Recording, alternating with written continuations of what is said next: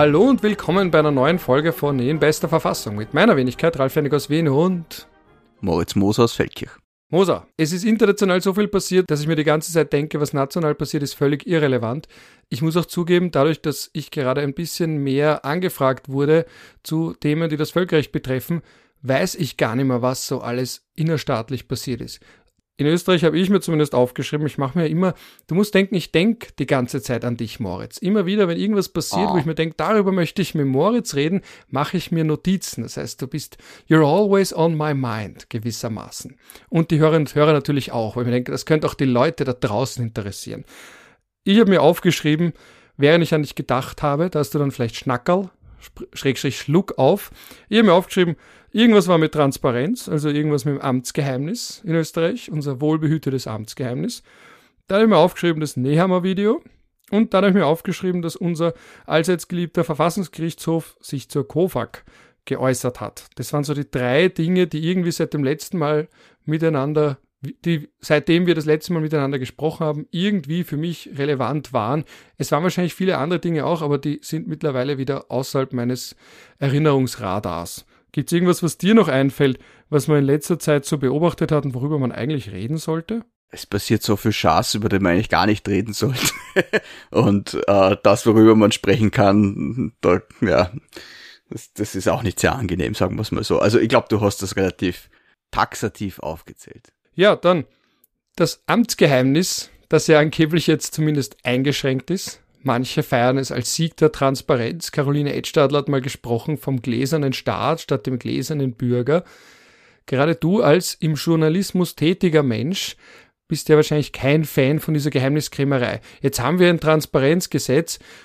Besser als nix, aber auch nicht der große Wurf, ist so die Conclusio, die ich ziehe aus dem, was die Leute gesagt haben dazu, die sich wesentlich besser bei dem Thema auskennen als meine Wenigkeit. Wie siehst du das?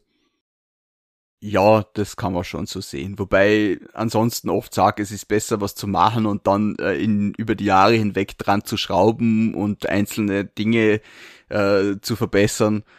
In dem Fall sehe ich das eher kritisch.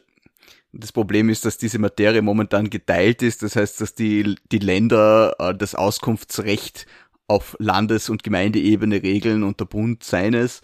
Und das soll jetzt vereinheitlicht werden. Äh, aber mit dem Zusatz, dass die Länder diesem Gesetz zustimmen müssen. Das macht de facto unveränderbar, weil wann kriegt man alle Länder dazu, dass sie irgendwas einmal zustimmen, vor allem wenn es dann kleine Dinge sind, dann sagt man, das tun wir uns gar nicht erst an. Das ist dann ein bisschen wie bei einem Verfassungsgesetz, wo man sich ja zweimal überlegt, ob man jetzt spazieren geht, um sich die Zweidrittelmehrheit zu besorgen oder nicht. Und eigentlich noch, noch schlimmer.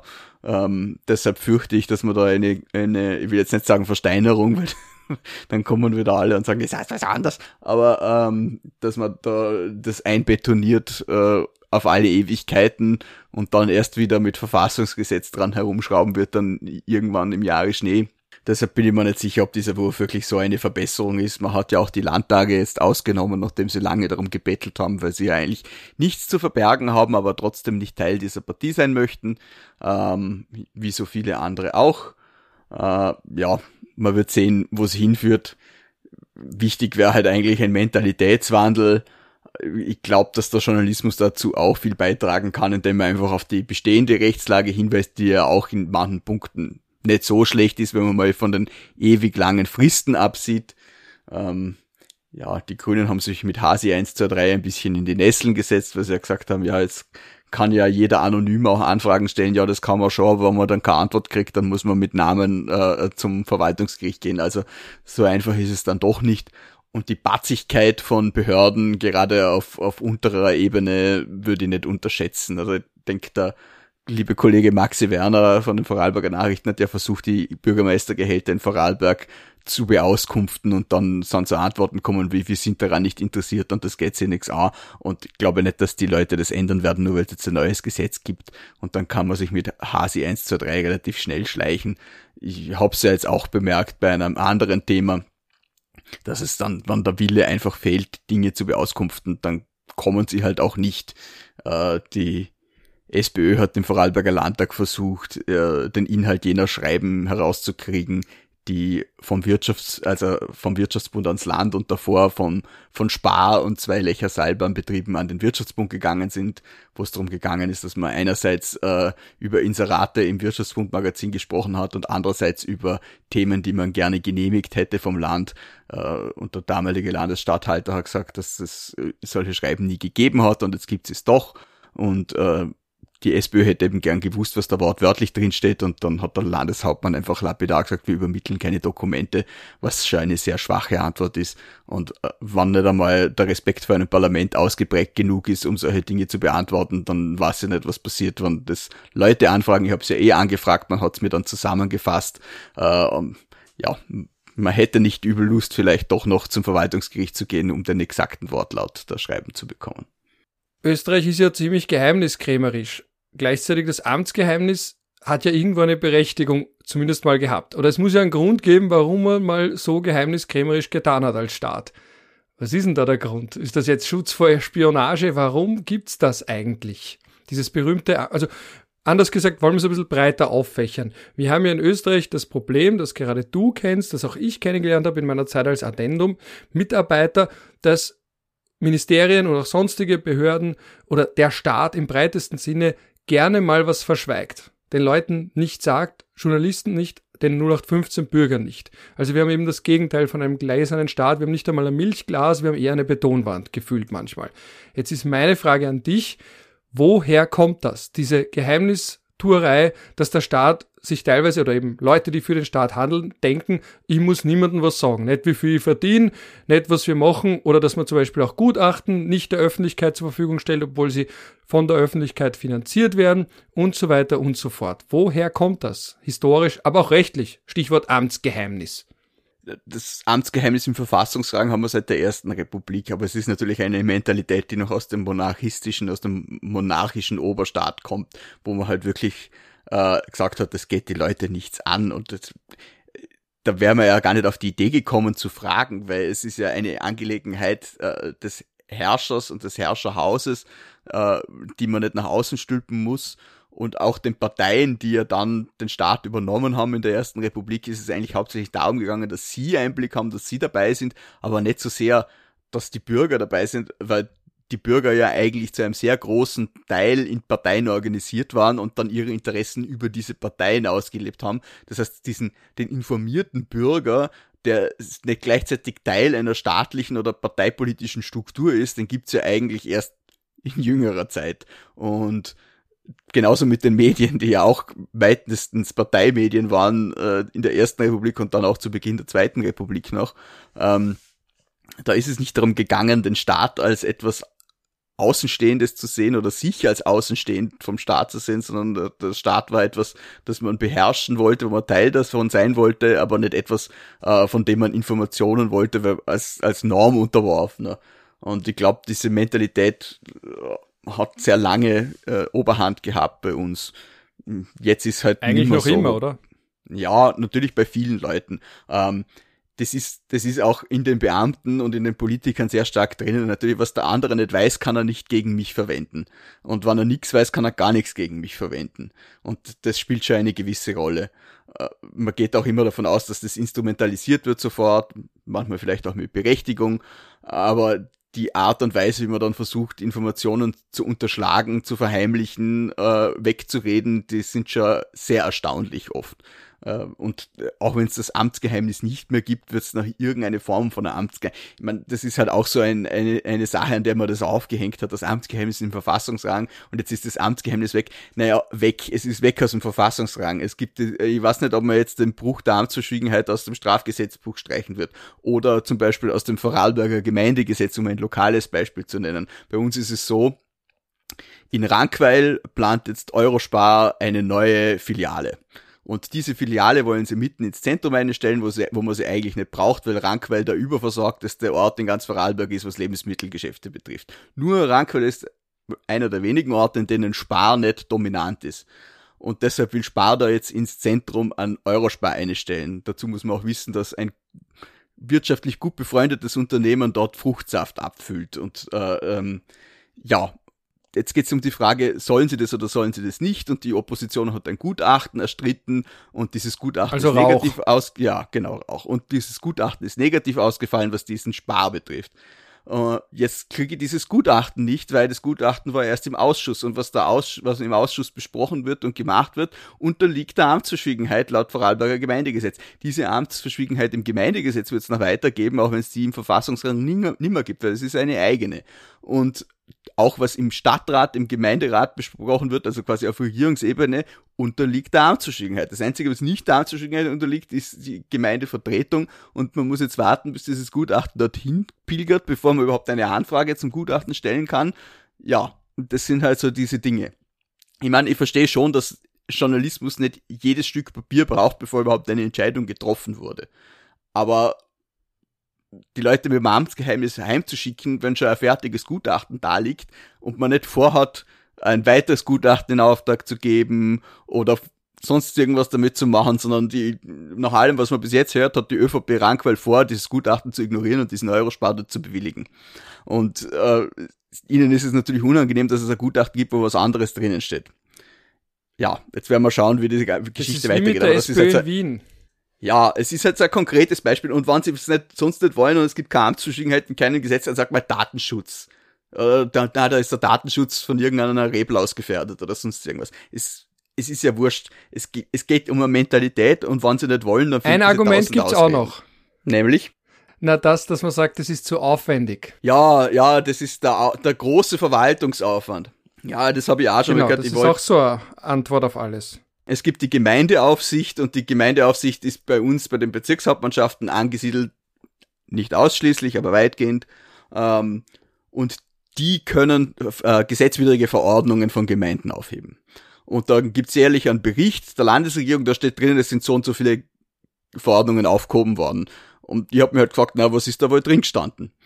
Ähm, und dann habe ich eine Anfrage gestellt und dann ist vom Amt der Landesregierung gekommen, ja, na, es ist gerade Corona, da war aber gerade wieder Flaute und sie haben so viel zu tun und es ist zu viel Arbeit für die Bezirkshauptmannschaft. Jetzt muss man wissen, es waren, glaube ich, pro BH zehn Fälle oder in die Richtung ja, dann habe ich ihnen gesagt, ja, ich gehe davon aus, dass die acht Wochen, die ihnen das Auskunftsgesetz als Frist einräumt, ausreichen, um pro BH so und so viele Fälle zu bearbeiten. Und dann haben sie es mal geschickt, auch wieder verkürzt und zusammengefasst, dass man ja nicht weiß, welcher Bürgermeister einen Schwarzbau genehmigt hat. Aber ja, Gemeindeaufsicht, sehr spannendes Thema insgesamt. Also da wird noch sehr viel mit, äh, ich soll sagen, mit Hacke und Beil gearbeitet und wenig mit Pfeile und, und Schere. Das ist, da ist der Staat noch Staat könnte man auch sagen, weil was da aufgehoben wird und was nicht, das ist teilweise schon sehr abenteuerlich. Aber auch da wieder, oder? man versucht's, wenn man nicht will, dann sagt man halt, das ist uns zu viel Arbeit oder sonst irgendwas.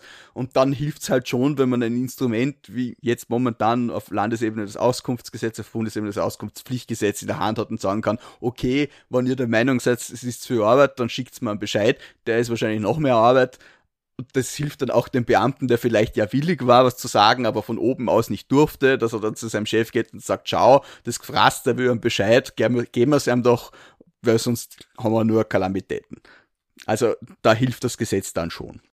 Wenn wir jetzt auf die höchste rechtliche Ebene gehen, das alles ist ja nicht nur einfach gesetzlich geregelt, sondern auch in der Verfassung, konkret in der Europäischen Menschenrechtskonvention Artikel 10 der sagt nicht nur Meinungsfreiheit, sondern auch Informationsfreiheit. Also wie du schon angedeutet hast, ich brauche ja in erster Linie gerade als Journalist, aber auch als sonstige interessierte Institution, NGO und dergleichen Zugang zur Information. Also wenn ich gar nicht weiß, worüber ich reden kann oder worüber ich reden möchte, weil es mir gar nicht gesagt wird, kann ich ja auch nicht wirklich frei meine Meinung äußern.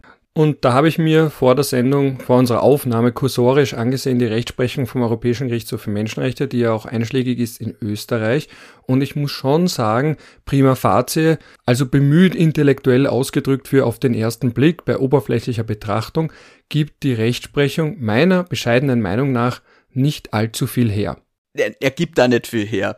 Ist interessant, weil ja eigentlich, wie du sagst, heutzutage man davon ausgeht, dass der Bürger zumindest mündig sein kann. Er muss es nicht sein, aber wenn er will, dann ist es nicht nur der Journalist, sondern der Bürger als solcher hat ein Recht auf Information, würde man glauben. Und dann schaue ich mir die EGMR-Rechtsprechung an und habe da das Gefühl, dass da immer die Frage ist, ist es wichtig für die öffentliche Debatte und der Staat muss nicht alles sammeln und freigeben. Das ist so ein bisschen ein Eindruck, den ich da habe, wenn ich mir die kursorisch die Rechtsprechung anschaue. Das ist der große Vorteil vom Artikel 10 äh, EMRK für die Journalisten, weil die Rechtsprechung des EGMR uns eben da diese Krone des Public Watchdogs aufsetzt, wo wir quasi äh, bis zum gewissen Grad privilegiert werden, weil wir zur öffentlichen Debatte beitragen und deshalb muss die Behörde das auch einwägen in ihre Entscheidung, ob sie uns Informationen gibt oder nicht. Das ist der Vorteil, der darunter äh, fällt. Aber ansonsten ist es überschaubar. Was sehr gut ist, ist äh, äh, Umweltinformation, weil das geht über die EU und die zwingt uns äh, dazu, kürzere Fristen zu haben und auch umfassender zu informieren. Und, und das ist auch immer ein Problem, die Art und Weise, äh, wie man informiert wird. Oder? Dann, dann können Sie, wie, wie unseren lieben äh, Kollegen, den Finn, dann für fünf Minuten in ein Kämmerchen bitten, um 3000 Papierseiten durchzuschauen oder so ähnlich äh, oder man schickt dann einfach einen USB-Stick und äh, nach dem die Umweltinformation äh, erleichtert äh, äh, so einen Umgang. Was auch das Problem ist beim österreichischen Auskunftsrecht ist immer, man darf keine Dokumente anfragen, sondern man einfach nur Inhalte von Dokumenten. Und dann hast du, na, wir, ist, Dokumente sind nicht Gegenstand des Auskunftsrechts, dann schicken sie am Ende eh das Dokument, weil alles, was du wissen willst, steht ja im Dokument drinnen und so weiter und so fort. Und das, ja, der Verwaltungsgerichtshof hat sich in den letzten Jahren meiner Meinung nach schon positiv in Richtung Informationsfreiheit entwickelt und den Behörden da immer wieder auf den Kopf gehabt, äh, wenn sie halt das zu restriktiv äh, beurteilt haben, ihnen auch gesagt, sie müssen das auch inhaltlich begründen oder einfach nur, na, gibt's nicht und so. Und all diese Dinge und die Persistenz von gewissen Journalisten und so äh, führen dann schon zu einem Wandel äh, in der Mentalität in den Verwaltungsapparaten. Ich verstehe natürlich die Sorgen dort auch, nachdem ich mal im öffentlichen Dienst gearbeitet habe und was, wovor sich die alle fürchten. Es gibt natürlich Querulanten, die die ganze Zeit irgendeinen Schaß anfragen äh, und dann traut sich die Behörde aber auch nicht drüber, eine Mutwillstrafe zu verhängen. Ne? Das, da drohen sie immer an und dann ist ihnen zu viel Arbeit, weil sie sonst nie irgendwelche Bescheide in die Richtung machen und wer muss die Strafe einheben, wenn du das nicht ständig machst. Das sind die Behörden, die sonst da strafen, natürlich schneller als andere. Äh, äh, es ist, es ist nämlich strafbar, wenn ich die Behörde mutwillig in Anspruch nehme. Äh, da gibt's im, im, im allgemeinen Verwaltungsverfahren einen eigenen Mutwill-Tatbestand. Das ist eine schöne Sache. Das haben sie damals übrigens auch dem Martin Tür angedroht, äh, wo er eine Anfrage gestellt hat. Das habe ich jetzt nicht wahnsinnig schlau gefunden und er hat ja dann die Information auch bekommen. Äh, aber das ist dann meistens so eine leere Drohung von Leuten, die ein bisschen zu viel äh, Verwaltungsrecht gelernt haben. Ah, ich glaube, das wird auch schlagend. Ich habe das mal mitgekriegt, in manchen Kreisen hat man gesagt, man könnte dem Staat extra viel Arbeit aufbürden, indem man bei Verwaltungsstrafen extra ein paar Cent zu viel zahlt, weil das dann anscheinend bei der Zuordnung von Strafen Probleme schafft. Und wenn man das konzertiert macht in einer großen Masse an Menschen, kann man den Staat vielleicht überfordern, haben da so manche Kreise dann. Genau, das sind solche Gefraster, vor denen man sich eben fürchtet und wo man sagt, wenn jetzt das Auskunftsrecht äh, äh erweitert wird, dann kommen die Leute und sind nur lästig. Und ich verstehe es bis zu einem gewissen Grad auch, oder? aber eben solche 1 Cent Beträge überweisen, das ist Mutwilligkeit. Und da muss man halt auch von Seiten der Behörde äh, ein bisschen mehr Selbstbewusstsein an den Tag legen und nicht immer nur die Leute wegbeißen, die vielleicht ein berechtigtes Interesse haben und dann am Ende mit irgendwelchen Sachen bedrohen, die man nicht durchzieht, sondern den Leuten, die es halt wirklich verdient haben und die, äh, wie es im Verwaltungssprech so schön heißt, ein verdichtetes Rechtsbewusstsein haben, aber ja Mutwillstrafe aufbacken, wann sie gerechtfertigt ist. Das verstehe ich auch. Ich bin kein Gegner dieser Mutwillbestimmung. Weil ich jetzt schon ein bisschen stillschweigend, naja, stillschweigend nicht, aber ein bisschen äh, sanfte Kritik am EGMR geäußert habe. Äh, was ich zum Beispiel aber wiederum gut finde bei der Rechtsprechung vom Europäischen Gerichtshof für Menschenrechte ist ja, dass er gesagt hat, einerseits diese Public Watchdog-Funktion von Journalisten, andererseits von NGOs. Da gibt es auch einen Fall von Österreich. Hast du schon mal gehört von der österreichischen Vereinigung zur Erhaltung, Stärkung und Schaffung? Ich noch nie. Die haben aber jedenfalls einen Fall angestrengt gegen Österreich, der auch in der Fallsammlung zu dem Recht auf Meinungsfreiheit auftaucht. Ich habe von der noch nie gehört. Erhaltung, Stärkung und Schaffung wovon oder einfach nur generell? Das steht da wirklich österreichische Vereinigung zur Erhaltung, Stärkung und Schaffung gegen Österreich. Also gegen Österreich ist aber nicht mehr Teil der Bezeichnung. Interessant. Ja, es gibt alle möglichen NGOs.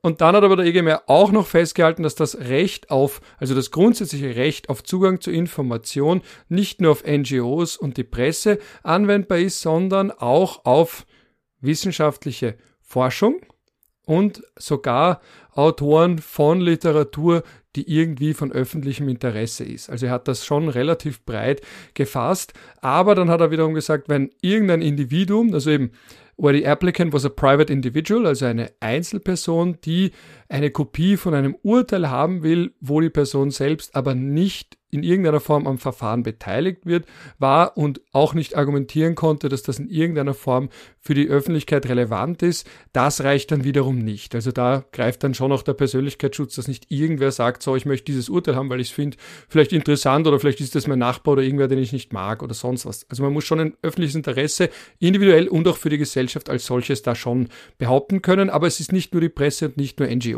die das können, die ein Recht darauf haben, grundsätzlich solche Informationen anzufragen. Ich glaube, der EGMR hat da die, den Antragsteller verkürzt, weil der Name so lang ist. Die Gesellschaft heißt tatsächlich Österreichische Vereinigung zur Erhaltung, Stärkung und Schaffung eines wirtschaftlichen, wirtschaftlich gesunden Land- und forstwirtschaftlichen Grundbesitzes. Ah, dann haben sie es in der Zusammenfassung vom Fall vielleicht dann verkürzt. Also könnte auch. Es ist sein. auch ein verdammt langer, verdammt, verdammt langer Name für einen Verein. Ja, äh, da muss man dann immer schauen, was die für Abkürzungen haben. Die haben ja dann manchmal den Namen extra so gewählt, dass die Abkürzung ganz witzig ist. Das passiert ja auch manchmal, dass er extra so die Bezeichnung wählt, damit dann eine lustige Abkürzung dann rauskommt vielleicht. Ah, du meinst für die ganzen EU-Programme, aber die, glaube ÖV, ESS, EWG, LFG ist nicht so wahnsinnig spannend. Das ist keine sexy Abkürzung, das stimmt.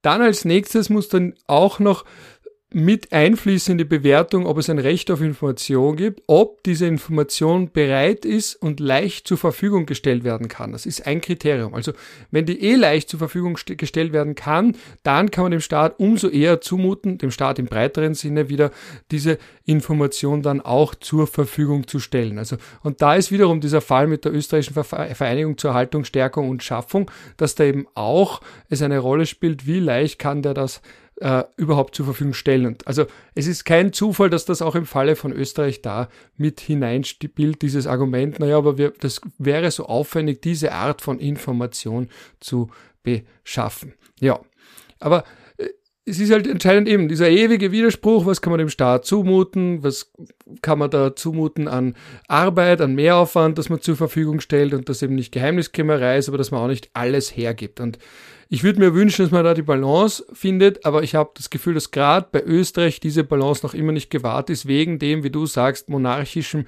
Staatsdenken und seinem Erbe.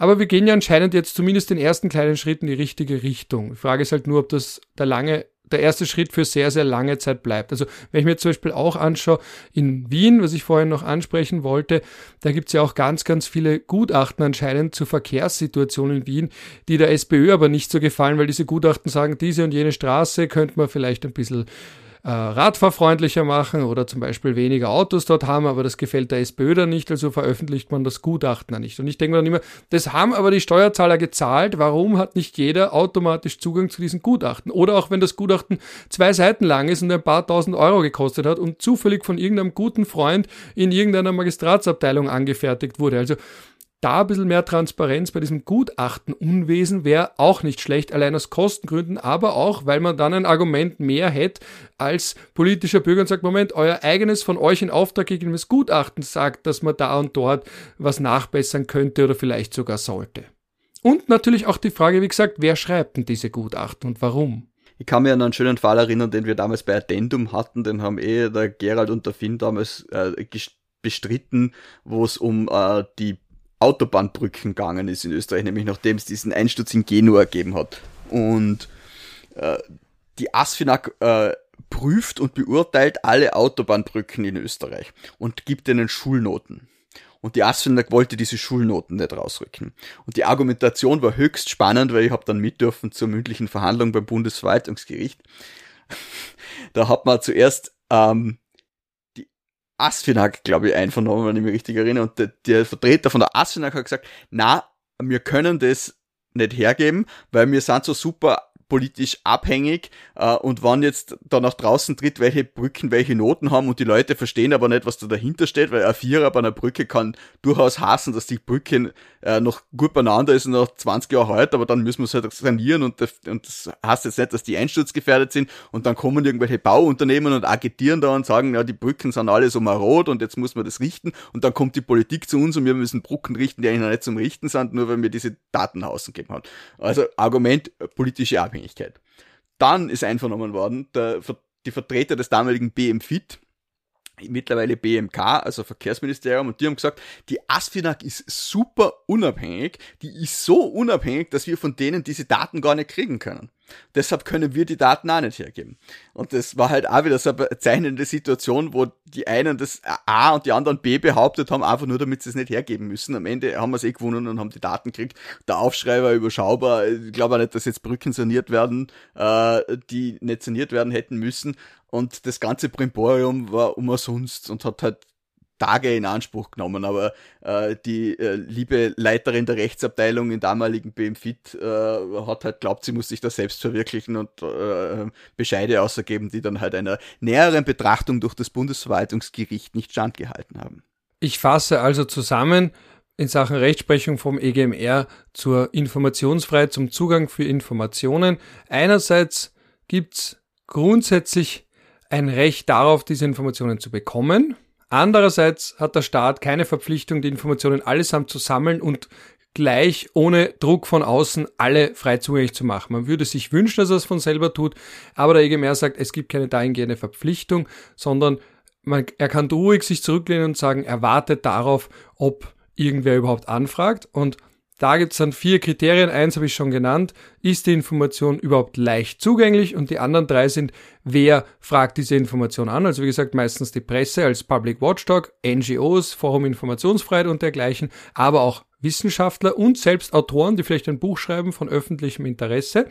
Dann geht es darum, die Information selbst, ist die von öffentlichem Interesse und Warum fragt man diese Information an? Will man die Behörde hackeln? Will man Mehrarbeit verursachen? Oder möchte man eine öffentliche Debatte anstoßen oder um zusätzliche Informationen bereichern? Das nur ganz kurz als Zusammenfassung. EGMR Rechtsprechung zu Artikel 10. Meinungsfreiheit aus Sicht der Informationsfreiheit bzw. dem Zugang zu staatlichen Informationen, wenn man es so will. Hast du da noch was hinzuzufügen? abschließend, ich finde es immer spannend, was für ein großes rechtliches Brimborium man drum macht, um einfach nur Dinge zu regeln, die jeder vernünftige Mensch so machen wird und jeder unvernünftige Mensch so. Und dann am Ende ist es einfach so, wenn's Arsch ist, dann geht's nicht, wenn's nicht Arsch ist, dann geht's. Und genauso ist es bei der Informationsfreiheit eigentlich auch. Wenn du einen Grund hast zum das erfragen und kein Trottel bist, wenn's nicht so viel Arbeit ist und Ding und dann, dann kriegst es eh. Und andernfalls halt nicht. Und alle diese Gesetze und Regelungen laufen im Endeffekt darauf hinaus, um dieses Ergebnis zu erzielen. Und oft ist halt einmal die Behörde, die glaubt, sie sind die Gescheiteren und dann ist es vielleicht manchmal auch der Antragsteller. Und am Ende des Tages soll es darauf auslaufen, dass vernünftige Dinge vernünftig geregelt werden und unvernünftige Dinge im Orkus landen. Ja, und was ich daran auch ein bisschen ernüchternd finde, ist, dass es nicht die gesichtslose Behörde ist, sondern, wie ich vor allem gelernt habe, durch die vielen Zoten aus der Vorarlberger Regionalpolitik, die ich von dir in den letzten Jahren so erzählt bekommen habe, dass es auch sehr oft darauf ankommt, wer da am Ende, anderen Ende der E-Mail oder der Telefonleitung oder welcher Form von Kommunikation auch immer sitzt. Also man würde sagen, es ist der Staat und egal wer für ihn handelt, der muss auf Grundlage oder die muss auf Grundlage der Gesetze handeln. Gesetzesstaat, Rechtsstaat, Rule of Law und das Individuum und seine oder ihre Befindlichkeiten macht einen großen Schritt zurück und dann höre ich eben all das aus der Lokalpolitik und merke, na, es geht genau darum, wer die Person ist und ob die Lust darauf hat oder ob die ein Grundverständnis hat von Transparenz oder ein Grundinteresse hat, auch transparent zu sein oder nicht. Also am Ende des Tages hängt mehr an der Einzelperson und deren Charaktereigenschaften und Wert- und Moralvorstellungen als daran, ob die Behörde als gesichtsloser, bürokratisch funktionierender Apparat sich an Gesetze und Grundüberzeugungen eines liberalen Rechtsstaats gebunden fühlt. Das ist ein bisschen das Ernüchternde dahinter. Dafür ist der Rechtsstaat ja da, um Persönlichkeiten auszuradieren. Ja, aber dann haben wir ein Rechtsstaatsproblem, wenn die Persönlichkeit den Rechtsstaat ausradieren kann, zumindest punktuell. Ja, aber auch nur vorübergehend, oder? Weil man hat ja die ganzen Instrumente, man kann ja zu Gericht. Aber es ist schon nervig und, und es so kostet Zeit und es kostet auch das Geld kostet und Energie. Halt, natürlich, es kostet Zeit, es ist nervig, aber es sind äh, irgendwo hast du dann schon auch Waffen auf deiner Seite. Wie gesagt, ich habe es eh schon öfter erzählt, der Bescheid ist dann halt auch sowas. Dann, wenn die Behörde einen Bescheid schreiben muss, das ist ja auch nicht immer angenehm und dann schicken es dann und dann, dann haben sie auch schon Arbeit gehabt, oder? Und das ist schon mal für die Behörde eine Überlegung, schreibe ich jetzt einen sinnlosen Bescheid, mit dem ich vielleicht auch noch verliere oder gebe ich es ihm gleich. Ja, es ist immer ein Abwägen, es ist, hat, glaube ich, auch viel mit Spieltheorie zu tun.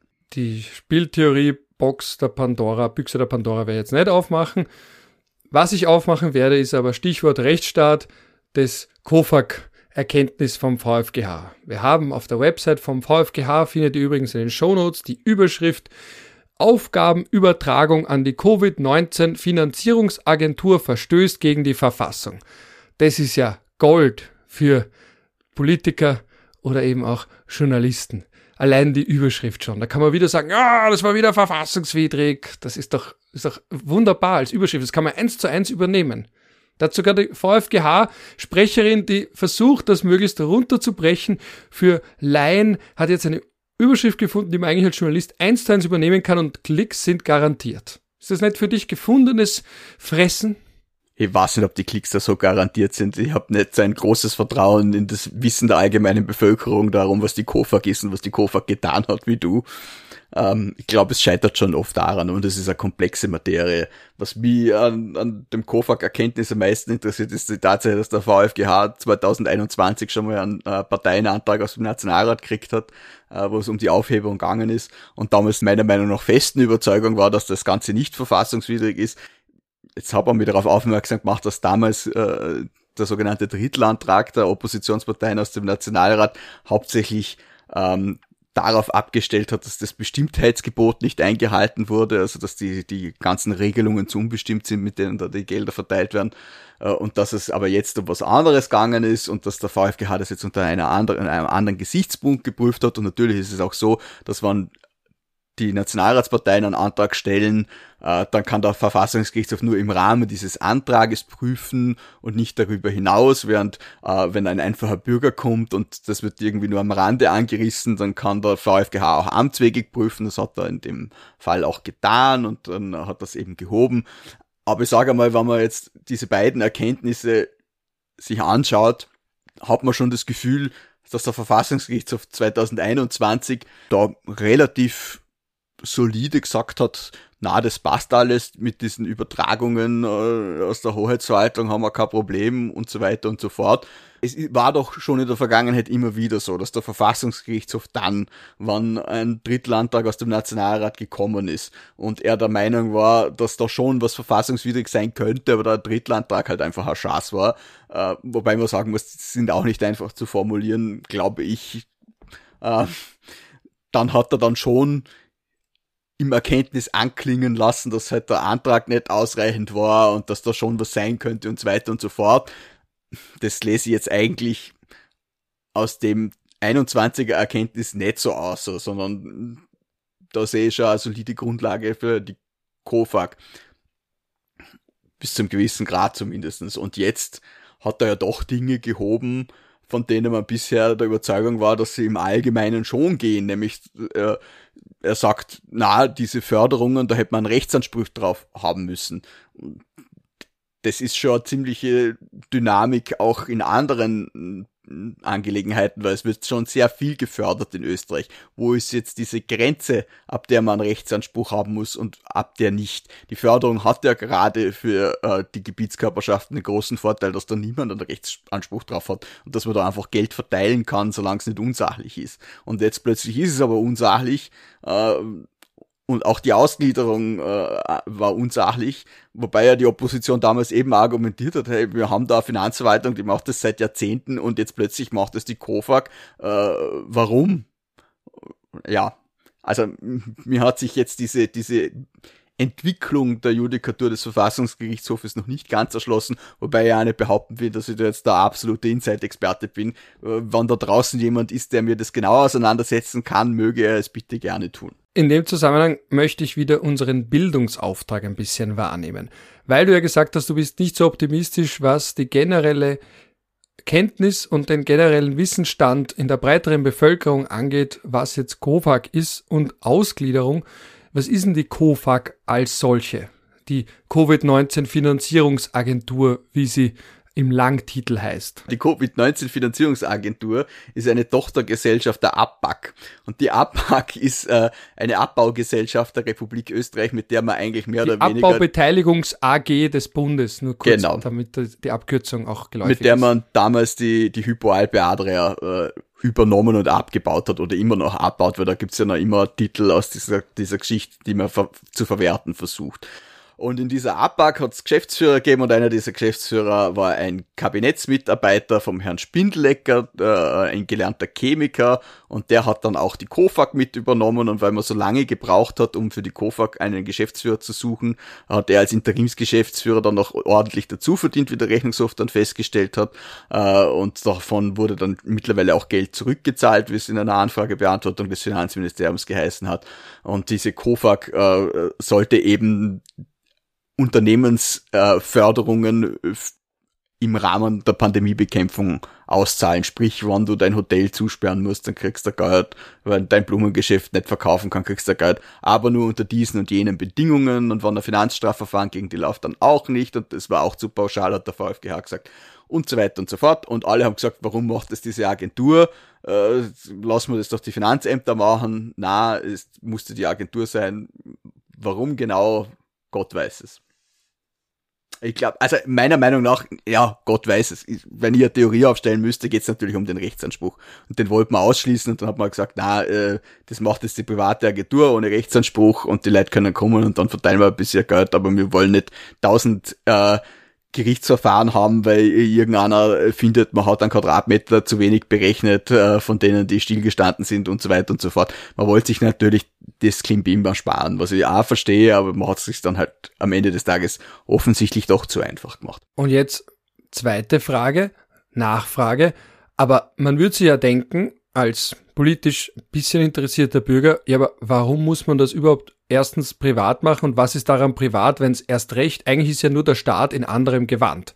Ja, stimmt. Der Staat ist, tritt da halt als, selber als Privater auf, unter Privaten und nicht mit Hoheitsgewalt, also er ist, er ist den anderen da gleichgestellt, ähm, hat für den Staat den Vorteil, dass er sich nicht an die ganzen Gesetze halten muss, die für die Verwaltung gelten und eingeschränkt. Es gibt natürlich auch eine gewisse Anwendbarkeit von, von, von Grundrechten in der Privatwirtschaftsverwaltung, aber im Großen und Ganzen entledigt er sich da äh, gewisse Probleme auch was die Bezahlung von Führungspersönlichkeiten betrifft, weil die natürlich nicht ins Vertragsbediensteten-Schema hineinfallen und so weiter und so fort.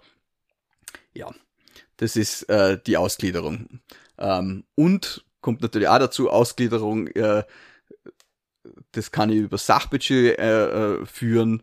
Da ist jetzt bei der KOFAG wahrscheinlich weniger das Problem, aber generell bei Ausgliederungen, da kann ich Leute anstellen, ohne dass ich die in den Bundesstellenplan hineinnehmen muss und ohne dass ich das mit dem zuständigen Beamtenministerium alles im Einzelfall verhandeln muss, sondern da mache ich einfach eine GmbH, da stelle ich zehn Leute an, äh, da muss ich nicht auf irgendwelche Sachen Rücksicht nehmen und die laufen dann beim Ministerium das Budget über Sachkosten. Das ist natürlich auch ein großer Vorteil. Das ist eine ganz große Umgehungsgeschichte. Immer, wenn der ja. Staat so versucht, privat zu handeln. Er umgeht seine eigentlichen Verpflichtungen. Ja, ist es eh. Er umgeht sich ständig selbst. Das macht er dort, das macht er da. Das macht er bei den einstweiligen Bestellungen von Leitungsfunktionen im Bundesdienst, weil man nicht zum Bundespräsidenten gehen will und sich nicht einigen kann.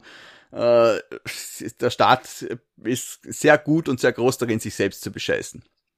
Legal. Andere würden ja sagen, das ist eine Tradition, die in den 90er Jahren begonnen hat, wo man eben gesagt hat, so, kalter Krieg ist vorüber und wir machen jetzt den Staat effizienter und das machen wir, indem wir ganz viel auslagern. Indem der Staat nicht mehr rein über seine Ministeri Ministerialbeamten handelt, sondern eben in privaten Quant und das private Quant ist moderner als das alt, altertümliche Bürokratengewand aus dem 19. Jahrhundert, Beamte und dergleichen die Politik hat den Staat schlecht geredet, um sich selbst zu bereichern. Und sie haben natürlich, äh, natürlich hat es auch Anlässe gegeben, an der Beamtenschaft zu zweifeln dort und da. Es ist ja auch nicht alles Gold, was glänzt hat. Aber mm, man hat halt die äh, gesagt, na, man will Leute in der Privatwirtschaft in Führungspositionen im Staat bringen und alles so, na super. Also der in der Privatwirtschaft, der verstehen was davon. Und dann hat man diese fünf Jahresverträge für Sektionschefs eingeführt und dann äh, sind da plötzlich die ganzen Kabinettsmitarbeiter gelandet äh, mit teilweise überschaubaren Erfahrungen in der Privatwirtschaft. Ja, schön. Und äh, dann hat man die Ausgliederungen gemacht, um diese Leute dann zu versorgen, wenn es keine Kabinette mehr gibt. Und dann, ja.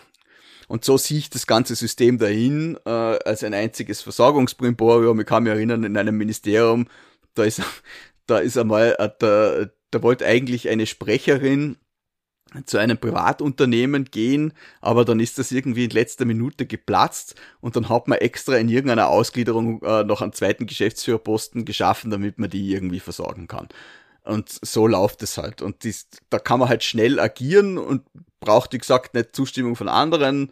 Das ist der Politik immer sehr gelegen gekommen. Das ist ja auch sowas, was mir auffällt, dass man die Privatwirtschaft richtig gern mythologisiert hat. Also Privatwirtschaft war immer, das sind super leid und die sind super effizient und der Staat ist so schlecht. Und ich meine, ich will jetzt wirklich nicht die staatliche Verwaltung irgendwie besser reden, als sie wirklich ist.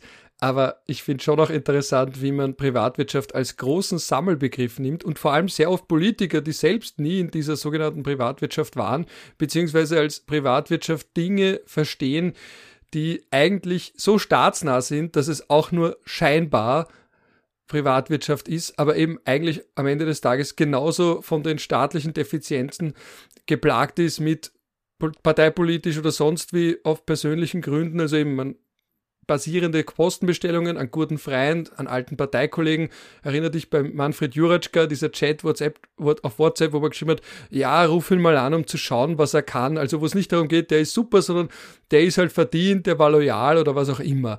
Also das finde ich da in dem Kontext gar nicht irrelevant. Und dann die, die typischerweise die Privatwirtschaft mythologisieren, haben oft gar nicht so viel mit ihr zu tun gehabt, weil dann, wenn man in der sogenannten echten Privatwirtschaft, was auch immer das ist, arbeitet, merkt man auch, Moment, da sind auch nicht alle super effizient und da wird auch nicht neun Stunden am Tag durchgehend kackelt und da macht man auch mal länger Kaffeepausen und da hat man auch vielleicht die Ex-Frau vom Chef in einer Position, in der sie nicht sitzen sollte, oder das Spusi vom Chef oder wen oder auch Tochter. immer, der eigentlich, die Tochter oder wen auch immer, oder, oder genauso auch den Sohn oder den Bruder, also nicht nur das so aus, also es geht ja in alle Richtungen, in alle Geschlechter und was auch immer, dass da irgendwer sitzt, wo man sich denkt, das ist jetzt nicht meritokratisch, sondern doch eher Nepo Nepotismus, dass irgendwer aufgrund von persönlichen Beziehungen auf einmal eine Position hat, die er in der Privatwirtschaft, so wie sie immer herbeifantasiert wird, eigentlich nicht haben sollte. Also kennt man in genug Unternehmen und diese Mythologisierung der Privatwirtschaft finde ich spannend, weil sie eben meistens von Leuten kommt, die sie vielleicht gar nicht so sehr kennen. Also das mythologisiert sich ja am leichtesten, wenn man was nicht kennt, dass man dann eine Wunschvorstellung von einer perfekten, effizienten Privatwirtschaft hat, wenn man nicht so sehr damit zu tun hat. Wie auch beim Rechtsstaat, wo man auch sagt, Rechtsstaat, daran glaubt man so lange, bis man damit zu tun hat. Privatwirtschaft glaubt man auch so lange daran, bis man vielleicht mal selber damit zu tun hat. Vielleicht lässt sich das Zitat vom Rechtsstaat auch ummünzen auf die sogenannte Privatwirtschaft. Ohne das jetzt schlecht zu reden, und das ist schon verdiente Unternehmer und so weiter und so fort. Aber ich finde, auch da gibt es ja einen riesen Unterschied, ob, der, ob jemand Geschäftsführer ist für ein fremdes Unternehmen, wo er vielleicht gar nicht irgendwie drin hängt, oder er hängt mit dem eigenen Geld drin, wie der Nassim Nicholas Taleb ja nennt, Skin in the Game. Und wenn du nur Geschäftsführer bist, CEO, aber nicht persönlich irgendwie haftbar bist und auch nicht sonst wie drin hängst, weil du dein Geld investiert hast, dann denkst du am Ende des Tages, das Schlimmste, was dir passieren kann, ist, dass du deinen Job verlierst und vielleicht ein paar in der Szene sagen, das hat er aber in Sand gesetzt. Aber sonst hast naja. du jetzt kein Skin in the Game. Geschäftsführerhaftung ist nicht ohne in Österreich. Da hast du als Geschäftsführer relativ schnell dein Skin in the game, was strafrechtliche Sachen betrifft. Also da, das würde ich nicht unterschätzen. Ja, ja, aber davon abgesehen, davon abgesehen, jetzt nicht im ich Sinne hab, von, ich, ich außer wenn du jetzt ein Scha ja? Ich habe in beiden Branchen, wenn man so viel gearbeitet, der, in der öffentlichen und in der privaten, es hat beides seine Vor- und Nachteile. Und ich glaube, es gibt zwei große Probleme. Das eine große Problem ist, dass Menschen generell zum Generalisieren neigen wir ja auch, weil damit erklärt man sich die Welt und dann ist halt, da sagt, in der Privatwirtschaft wird es das nicht geben, und dann aber gleichzeitig auch glaubt, man kann Dinge, die in der Privatwirtschaft gemacht werden, eins zu eins auf die öffentliche Verwaltung umlegen.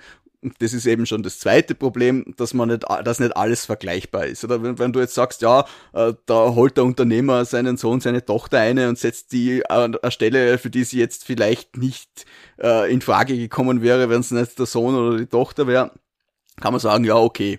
Das muss der Unternehmer aber dann schon auch selber wissen, weil es ist sein unternehmerisches Risiko. Es ist sein Geld, er steckt da drinnen und wenn das in die Hose geht, dann da hat er selber auszubaden. Das ist was komplett anderes, als wenn ich jetzt auch in der Privatwirtschaft mit Geld von anderen Wirtschaft, wenn ich jetzt dann nur Geschäftsführer bin und das Unternehmen gehört einen anderen und ich stelle da plötzlich meinen Sohn als zweiten Geschäftsführer an, dann werden sich die Eigentümer schon fragen, was da los ist. Und genauso ist es in der öffentlichen Hand, wo ich halt auch nicht einfach irgendwen einsetzen kann, der dann von der Allgemeinheit bezahlt wird.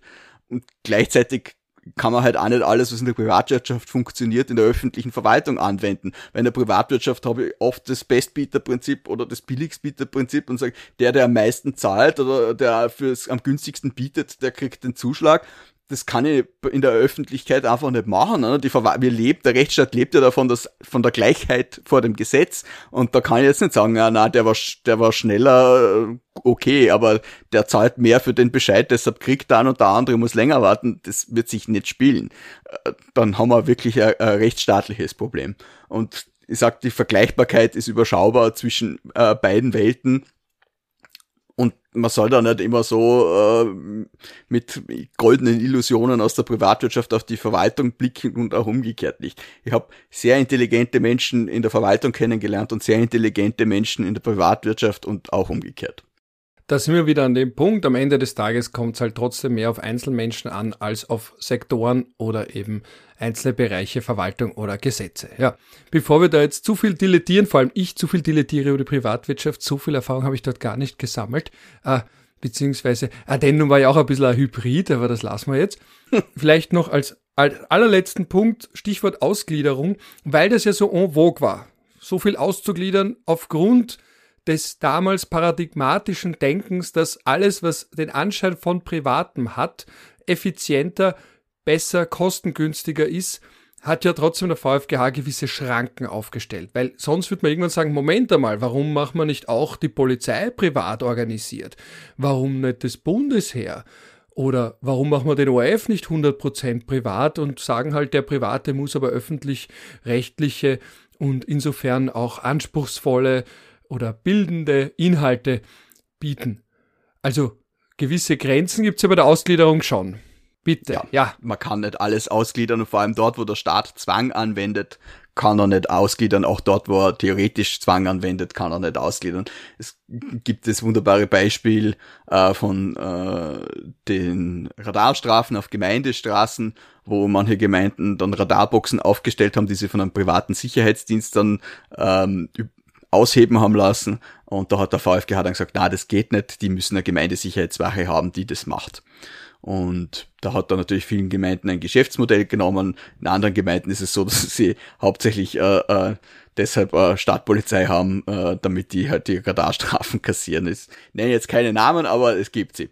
Und ähm, in anderen Fällen äh, gibt es Zweifel daran, dass die Ausgliederung äh, äh, verfassungskonform ist. Ein klassisches Beispiel ist die Justizbetreuungsagentur, von der jeder immer sagt, dass sie eigentlich nicht hätte ausgegliedert werden dürfen, weil sie in den Gefängnissen äh, Dienstleistungen erbringt, die dort eigentlich nur der Staat hoheit, hoheitlich machen sollte. Also ausgliederungsfeste Materien gibt es. Und da gehören eben so Sachen dazu. Und ich sage jetzt einmal, überall dort, wo heute noch Beamte arbeiten, ist, ist mit Ausgliederung schwierig. Und das sind halt die klassischen Ministerien Justiz, Inneres, Äußeres, Bundesheer.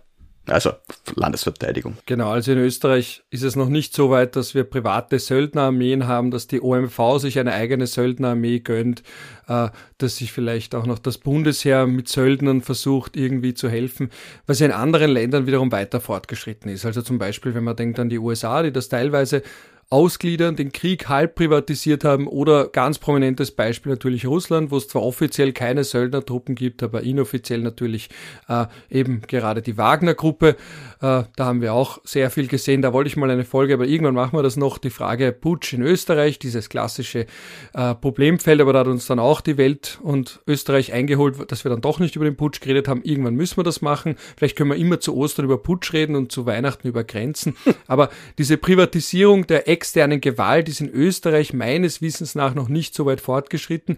Glaube aber, wenn ich mir anschaue, die Probleme des Bundesheers zu rekrutieren, wer weiß, ob da nicht auch irgendwann der Druck steigt, auch zu sagen, man braucht da irgendwie private Dienstleister, auch weil es einfach nicht mehr genug junge Männer gibt und vor allem auch erst recht nicht junge Frauen gibt, die beim Bundesheer dienen wollen, einfach rein numerisch, weil einfach die geburtenstarken Jahrgänge mittlerweile ein Ding der Geschichte sind. Ich sehe es zwar nicht kommen. Ja, aber wo, wo nimmt's dann der Private her, wenn es das Bundesheer nicht kriegt? Ich meine, in Spanien ja, gibt's eine spannende äh, Methode, die holen dann die Leute aus der sogenannten neuen Welt, weil da ist es ja als spanischsprachiger äh, relativ einfach, dann noch an die spanische Staatsbürgerschaft zu kommen und die dienen dann im spanischen Heer und kriegen dann die Staatsbürgerschaft. Das also so eine Art Halbfremdenlegion, äh, das wird jetzt bei uns, glaube ich, nicht sein. Also so schwarz malen würde ich jetzt nicht, dass ich glaube, wir werden da Fremdenlegionen aufziehen in Österreich, dafür gibt's ja den Bedarf dann einfach nicht. Aber äh, ich finde es immer spannend, wo dann die wo die private und die, die staatliche Ebene äh, dann, dann miteinander verschwimmen und vor einigen Monaten oder Jahren sind es vielleicht schon, hat ja dann der damalige Chef von der A1, der gar nicht Deutsch gesprochen hat, eine Verordnung rausgeben müssen, weil ja noch Beamte bei ihm sitzen und solche Geschichten.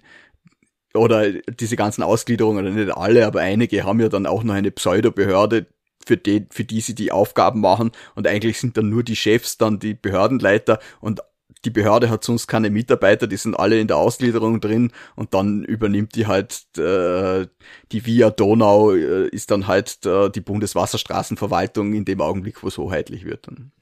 Weil man kann halt auch nicht alles übertragen auf einen Privaten. Ne? Entschuldige, was wolltest du sagen? Ich finde das ja insofern lustig, weil dadurch können sich dann beide, also sowohl Hardcore-Kapitalisten als auch Sozialisten beschweren. Weil die Hardcore-Kapitalisten sagen, schau, überall ist noch der Staat irgendwie drin, auch wenn er nur privatwirtschaftlich tätig ist, aber ist am Ende des Tages immer noch der Staat. Und der Hardcore-Sozialist sagt, schaut, wir haben da alles privatisiert und überall GmbHs und AGs und eigentlich ist nirgends mehr der Staat.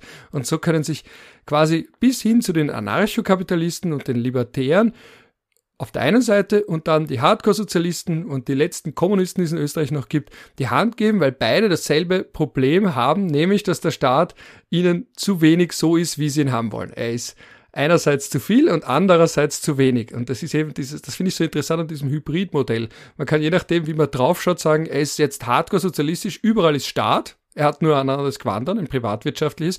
Oder man kann sagen, nirgendwo ist Staat, weil wir so viel ausgegliedert haben und immer noch ausgliedern seit den 1990er Jahren. Das finde ich da ganz spannend. Es gibt ja dieses Lied I'm your private dancer, a dancer for money.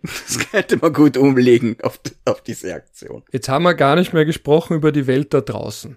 Äh, jetzt könnte man da eigentlich noch reden über den Nahostkonflikt, über die Ukraine, über sowieso alles. Äh, machen wir aber nicht, weil vorhin deine Frau kurz gefragt hat, weil sie morgen Geburtstag hat, wann sie ihren, was hast du gemacht? Einen Kuchen? Ja, ich habe ich hab für sie eine Sachertorte gemacht, aber sie ist noch nicht fertig und ich muss sie jetzt noch halbieren und mit Marmelade bestreichen und die Glasur draufgeben und äh, ich habe so das Gefühl, dass der Geburtstag vielleicht noch vorverlegt wird. Deshalb sollte mir damit möglicherweise sputen. Das ist sehr schön. Deswegen werden wir jetzt diese Fässer, die da alle auf uns warten, nicht aufmachen, weil das wäre eigentlich eine eigene Folge wert. Und ich muss auch zugeben, gerade so wie in dem Zustand, in dem die Welt ist, ist es irgendwie befreit, über das possierliche Österreich zu sprechen. Gleichzeitig komme ich mir ein bisschen vor, wie bei den letzten Tagen der Menschheit oder eben bei der Welt von gestern. Wir reden da über eine Welt, über so Dinge wie äh, Radaranlagen zur Generierung von Einkommen für Gemeinden, die automatisiert Überschreitungen der Höchstgeschwindigkeit erfassen und dann vielleicht noch Briefe schicken und damit macht man ein bisschen Geld. Über Dinge, die wir heute gar nicht angesprochen haben, wie einen Bundeskanzler, der irgendwie äh, von Burger King, äh, na, McDonalds Burgern als billigstes Mahl sprechen. Was ich bei dem Video am witzigsten fand, war, dass wo er die rhetorische Frage gestellt hat, wisst was das billigste Essen ist? Und einer schreit gleich, a Leberkassemmel. Ja, das fand ich an dem Video am österreichischsten und äh, am, am, am possierlichsten schon fast. Ähm, aber all diese Dinge haben für mich immer noch diesen surrealen Charakter, weil ich mir die Welt da draußen anschaue, weil ich mir noch diese Schlussbemerkung erlauben darf. Ja. Also wir sind da in Österreich und haben all diese kleinen Problemchen und oder jetzt auch ein Verfahren mit Sebastian Kurz und der dann vor Gericht ist und die Frage, was kommt da raus? Aber das ist alles so so wunderbar klein, ja, so, so wunderbar irrelevant, relevant innerhalb Österreichs. Österreich ist einfach ein riesiger Schrebergarten oder vielleicht ein großer Gemeindebau, wenn man so will. Ja, und dann, das ist jetzt eine Steilvorlage für einen diplomatischen Fauxpas, also der Josep Borrell beispielsweise oder jetzt auch der Benjamin Netanyahu, die kommen dann ja immer mit diesem sprachlichen Bild, das geprägt wurde vom US-Politologen Robert Kagan, der immer gesagt hat, draußen ist the law of the jungle und der Borrell damals eben vor einem Jahr einen mittelgroßen Aufschrei provoziert hat, vor allem im sogenannten globalen Süden, weil er gesprochen hat von Europa als Garten und der Welt da draußen als Dschungel. Und der Dschungel könnte da jetzt hineinwachsen in den Garten, so wie, wie heißen diese maximal invasiven Bäume, diese, diese, äh, die überall sind, die Ghettopalmen nennt man ah, die auch. Ich glaube, das ist die, es, die Essigbäume, oder welche meinst du? Oder die, ja, diese, oder die, die, der aus China Drachenbäume, Götterbaum, genau, der Götterbaum. Und quasi jetzt kommt da die Welt, die wilde Welt da draußen, die Götterbäume in den wunderschönen europäischen Garten hinein. Und das hat natürlich zu Kritik geführt, aber mir kommt schon ein bisschen so vor, ich möchte deswegen nicht dieses Bild bemühen, aber ich denke mir manchmal, wie lange haben wir diesen Schrebergarten noch mit all seiner, muss man schon auch Insel hart der Seligen. Ja, und wie man es alles nennt, äh, und mit all seinen Idiotien, mit seinen Possierlichkeiten, mit dem, dass man sagt, unterm Strich funktioniert es immer noch halbwegs gut. Wie lange haben wir das noch und wie schädlich ist es auch, wenn so viele Menschen in dieser Art von Denken gefangen sind, im Sinne von mir sind mir und wir schauen nur nach innen und das da draußen soll uns nichts weiter angehen, weil wir sind halt nicht Neuseeland, wir sind halt keine Insel, auch wenn wir es gedanklich oft gerne wären und das macht mir Sorgen, aber ich mache mir eh immer Sorgen, deswegen hoffe ich, dass meine Sorgen wie so oft unbegründet sind. Und vielleicht, man, man sagt ja auch oft, oh, erst muss es schlechter werden, damit es besser wird. Und da komme ich jetzt zu meinem persönlichen Abschluss. Zum Beispiel die erste Intifada, wo ich gewisse Parallelen sehe, also Ende der 80er Jahre, ähm, Aufstände unter den Palästinensern gegen die israelische Besatzung, hat dann langfristig geführt, erstens zu den Friedensgesprächen von Madrid und zweitens dann auch den Osloer Friedensgesprächen, wo zumindest ein bisschen was weitergegangen ist, sogar ein Friedensnobelpreis für, äh, oder mehrere Friedensnobelpreise, weil es ja mehrere Personen waren, die beteiligt waren, im Arafat und Rabin herausgeschaut hat, wo es zumindest kurz so ausgesehen hat, als wäre man ganz nah dran, das beizulegen. Was daraus geworden ist, kann man gerade jetzt sehen. Nicht viel, aber zumindest ist man da auch irgendwie rausgekommen. Es war so eine Wellenbewegung und meine Hoffnung wäre irgendwie, dass diese Welle jetzt so scheinbar ganz nach unten geht, aber eben nur scheinbar und dann irgendwann einmal auch wieder nach oben geht im Sinne von, vielleicht gibt's doch irgendeine Art von Friedensgesprächen. Ich selber glaube natürlich eher, dass wir in 50 Jahren, wenn wir noch so lange leben, immer noch über den Nahostkonflikt sprechen werden und er immer noch nicht beigelegt sein wird, um mir kurz diesen außenpolitischen Ausflug zu erlauben. Wir werden es sehen, Ralf. Aber wenn ich da ein bisschen was von deinen Sorgen nehmen kann, auch diese kleinen schrebergärtnerischen Dinge nach innen müssen ja auf die eine oder andere Art und Weise geregelt werden und es sind die Sachen, an die wir vielleicht näher rankommen als an den Weltfrieden. Und insofern kann man natürlich sagen, wir beschäftigen uns mit Sachen, die unnotwendig wirken im Vergleich zu den Problemen der Welt, aber es sind zumindest Dinge, an deren Veränderung wir unmittelbar mehr mitwirken können als an bei den großen Problemen der Menschheit. Das ist ein schönes Abschlusswort. Ich entlasse dich in Richtung deiner Frau. Ich frage mich, wie gut deine Sachertorte wohl schmeckt. Ich wünsche mir hiermit zu meinem nächsten Geburtstag, wo du vielleicht zufällig wieder in Wien sein wirst, auch eine Sachertorte und wieder so ein gutes Buch. Ich weiß, und das war das Schöne, ich habe dir sagen können, ich will einfach nur ein gutes Buch und du hast ein gutes Buch gefunden. Ich bin mir sicher, du wirst nächstes Mal zu meinem Geburtstag auch wieder ein gutes Buch finden. Ich werde mich bemühen. Danke. Ich freue mich schon und du kriegst auch ein gutes von mir zu deinem Geburtstag nachträglich. So, jetzt haben wir nicht wirklich ein Schlusswort, aber das ist auch egal. Wir sind zumindest bei unserer magischen Stunde angekommen. Das soll reichen als Anlass zum Schluss. Ja, ich wünsche eigentlich nur noch, oder ich wünsche, man wünscht ein Ciao nicht. Ich sag nur noch ein Ciao aus Wien. Und Bussi Baba aus Feldkirch.